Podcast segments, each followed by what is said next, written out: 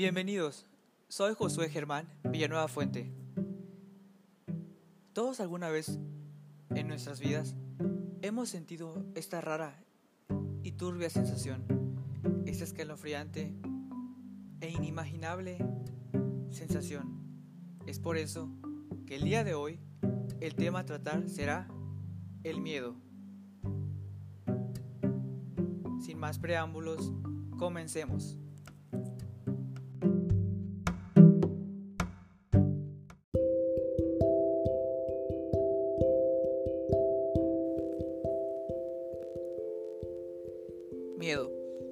La palabra miedo proviene del término latino metus. Se trata de una alteración del ánimo que produce angustia ante un peligro o un eventual perjuicio, ya sea producto de la imaginación o propio de la realidad. El concepto también se utiliza para nombrar al rechazo o aversión que siente un individuo a que le pasa algo malo o opuesto a lo que pretende para sí mismo y para sus seres queridos. Por ejemplo, si un hombre se encuentra en un callejón a oscuras y de la nada sale un ladrón y éste saca un arma, el hombre sentirá demasiado miedo por temor a lo que le pueda suceder. O cuando tenemos algún familiar en estado crítico en el hospital, sentimos mucho miedo por temor a lo que le pueda pasar. Puede decirse que el miedo resulta desagradable para quien lo padece. Esta emoción es muy fuerte, sin embargo, también funciona como un método de supervivencia, ya que pone en alerta a las personas y a los animales frente a alguna amenaza. De esta manera, una cebra que siente miedo por los leones huirá apenas advierta la presencia de su depredador. Algo similar ocurriría con un hombre, que al estar en la calle y escuchar disparos se pondría en resguardo por miedo a resultar herido. Aunque estamos hablando del miedo, desde el punto de vista general, tenemos que ser conscientes que existen diversos tipos de él. Así, entre las clasificaciones habituales, nos encontramos con las siguientes. Miedo a los cambios. Tanto las personas adultas como los niños pueden sufrir este pavor, a modificar no solo su rutina, sino también su entorno. Esto puede producirse a causa de un cambio de colegio, trabajo, ciudad y los amigos. Miedo a la oscuridad. Si hay un pavor que sea muy propio de los más pequeños, es este, que puede producirse a raíz de las pesadillas, de situaciones que se imaginan o de cuentos que les hayan asustado. En este caso, los niños que lo sufren, es habitual que tengan que dormir con la luz encendida en su habitación. Miedo a los animales. Todos podemos sufrir este miedo, a los animales en general o a alguno en concreto. Lo mejor para superarlo es informarse bien de aquellos, de los peligros que puede traer consigo y también de todo lo bueno que tienen. Miedo a las tormentas. En la etapa, infantil es cuando se produce más frecuentemente este pavor. No obstante, existen muchos adultos que siguen sufriéndolo, y en concreto, tanto las citadas tormentas como a los propios truenos. Además de estas distintas clases de miedo, también podemos subrayar que existen otros tales como el miedo a la separación, los llamados miedos escolares, que son aquellos en los que se tiene pavor ante el fracaso o ante las actividades públicas, o bien los nocturnos.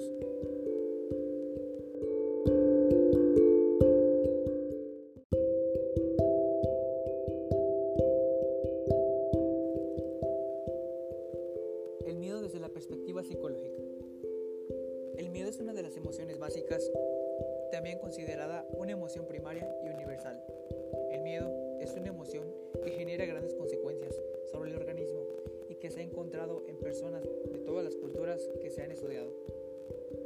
El miedo nace en nuestro cerebro, que origina la reacción de alarma del organismo, la principal estructura cerebral encargada de la respuesta del miedo es la amígdala. En ocasiones, sentir miedo resulta desagradable, por eso se ha etiquetado como una emoción negativa, nada más lejos de la realidad, pues sentir las emociones siempre es positivo, sea cual sea. Todas las emociones bien reguladas y gestionadas son buenas para nosotros. Todas las emociones tienen su porqué y ejercen su función. Entonces, te preguntarás, ¿para qué sirve el miedo? Como decíamos, si el miedo está presente en algo que todos los seres humanos tenemos, es por algo. El miedo es un mecanismo para adaptarnos al entorno y a los peligros.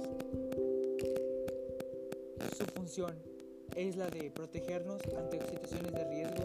El miedo se activa por sí solo cuando detecta una amenaza, haciendo que nos retiremos de aquella situación en la que nos encontramos en peligro. Esta amenaza puede ser para nuestra vida, nuestra integridad física, así como nuestra reputación, nuestra autoestima, nuestro concepto y nuestra seguridad.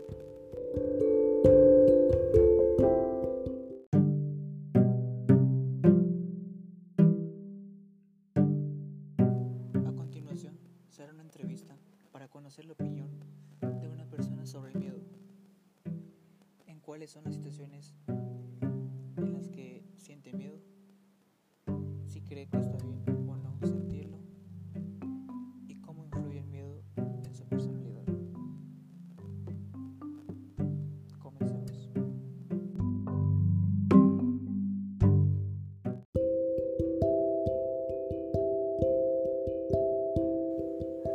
tu opinión acerca del miedo?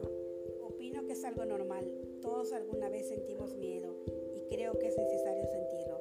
Es parte de nosotros y pienso que no está mal sentirlo algunas veces. ¿Cuáles son las situaciones en las que sientes miedo?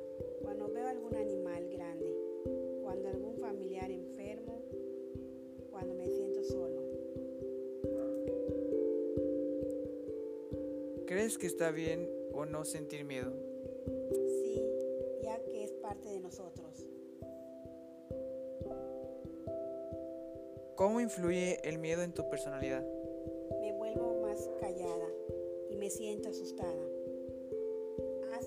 Hace que no quiera hablar con nadie. Gracias.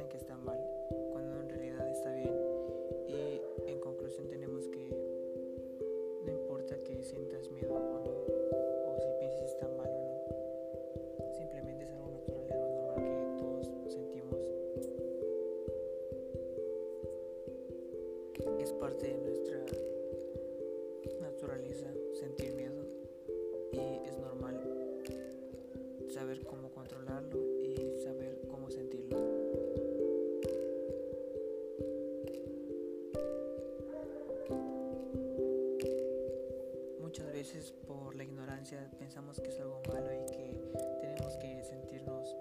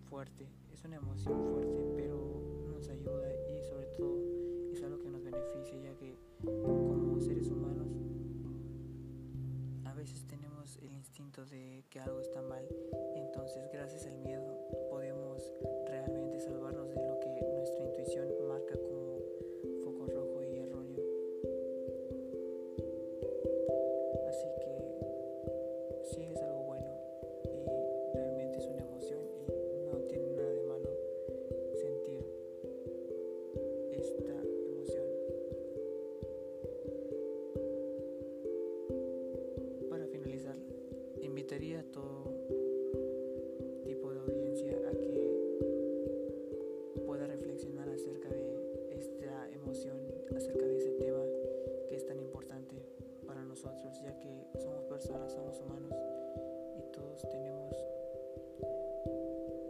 la capacidad de sentir y de transmitir lo que nos provoca ciertas cosas.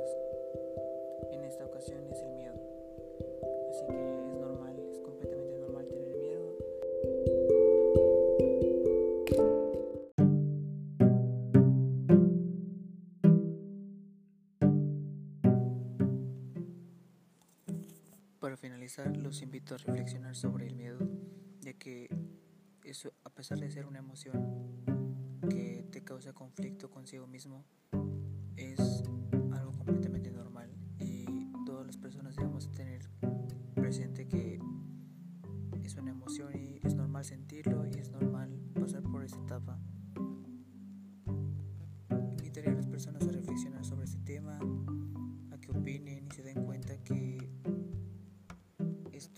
Es algo negativo, sino algo positivo. Aunque muchas personas aún sigan teniendo el pensamiento de que está mal y no deberían de sentir esta emoción, invitaría a todas las personas a que reflexionen y den su punto de vista a cada quien. Porque esto es algo completamente